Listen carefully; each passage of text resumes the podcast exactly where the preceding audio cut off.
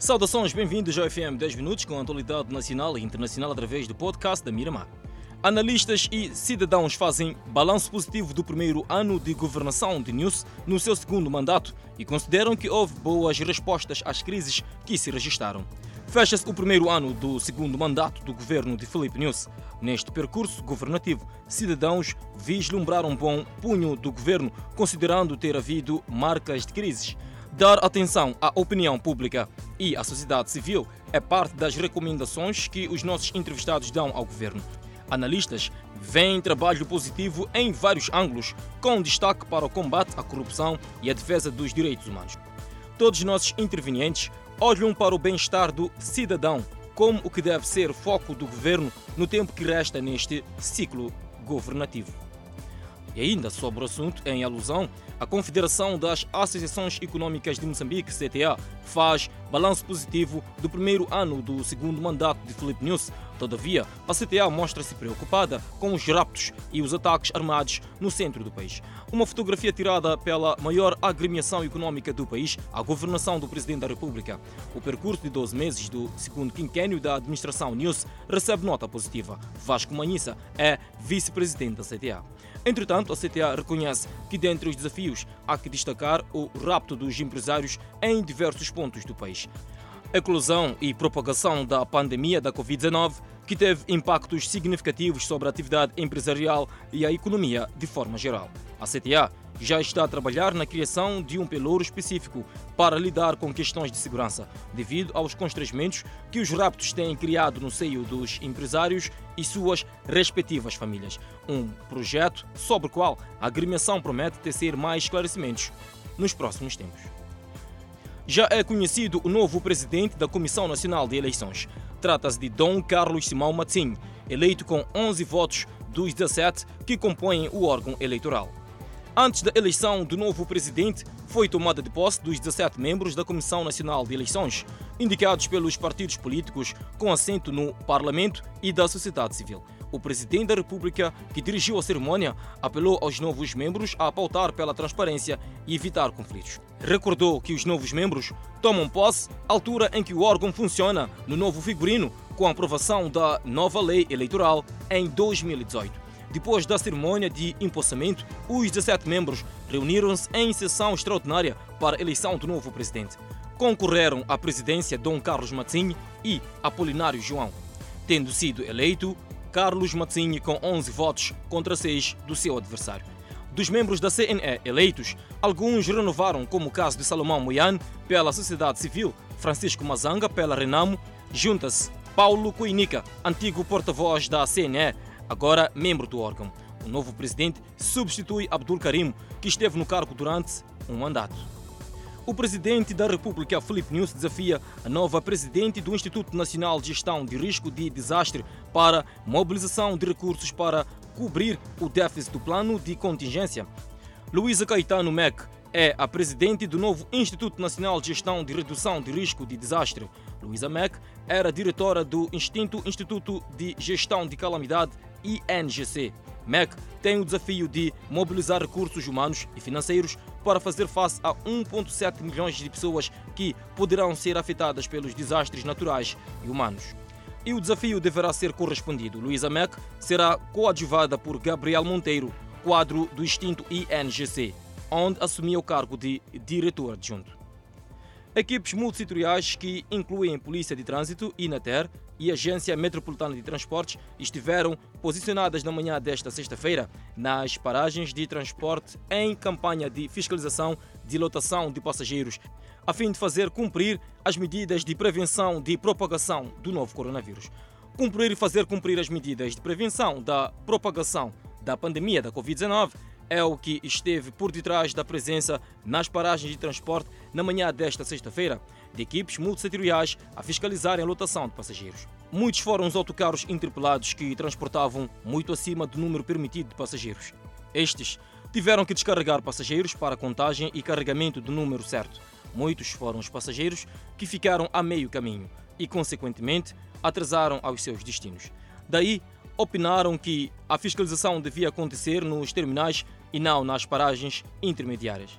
Alguns dos passageiros que ficaram sem espaço depois da contagem de passageiros e correção de lotação viram-se obrigados a terminar suas distâncias a pé.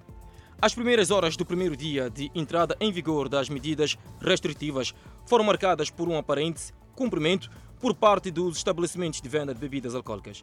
Os proprietários dizem que não há alternativa senão cumprir com as recomendações. Barracas fechadas, bottle stores empenhados em cumprir com as medidas restritivas.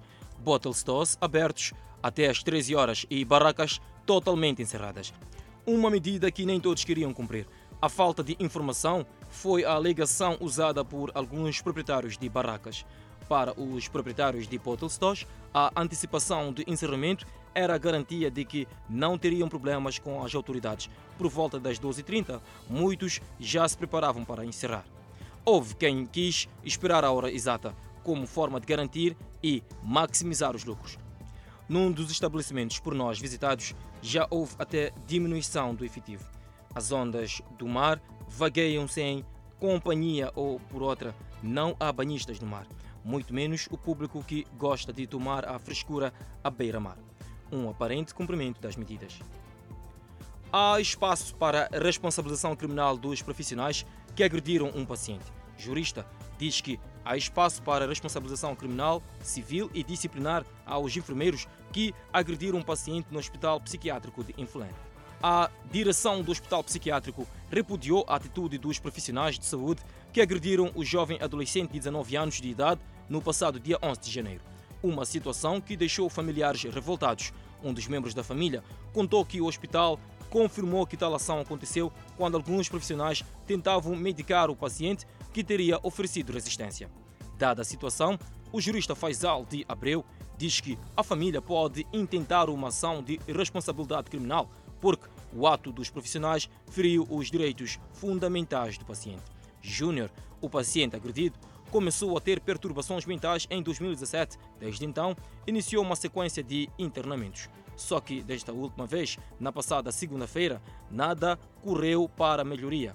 Imagens mostram Júnior com hematomas, sinais de agressão que teriam sido perpetrados dentro do hospital psiquiátrico.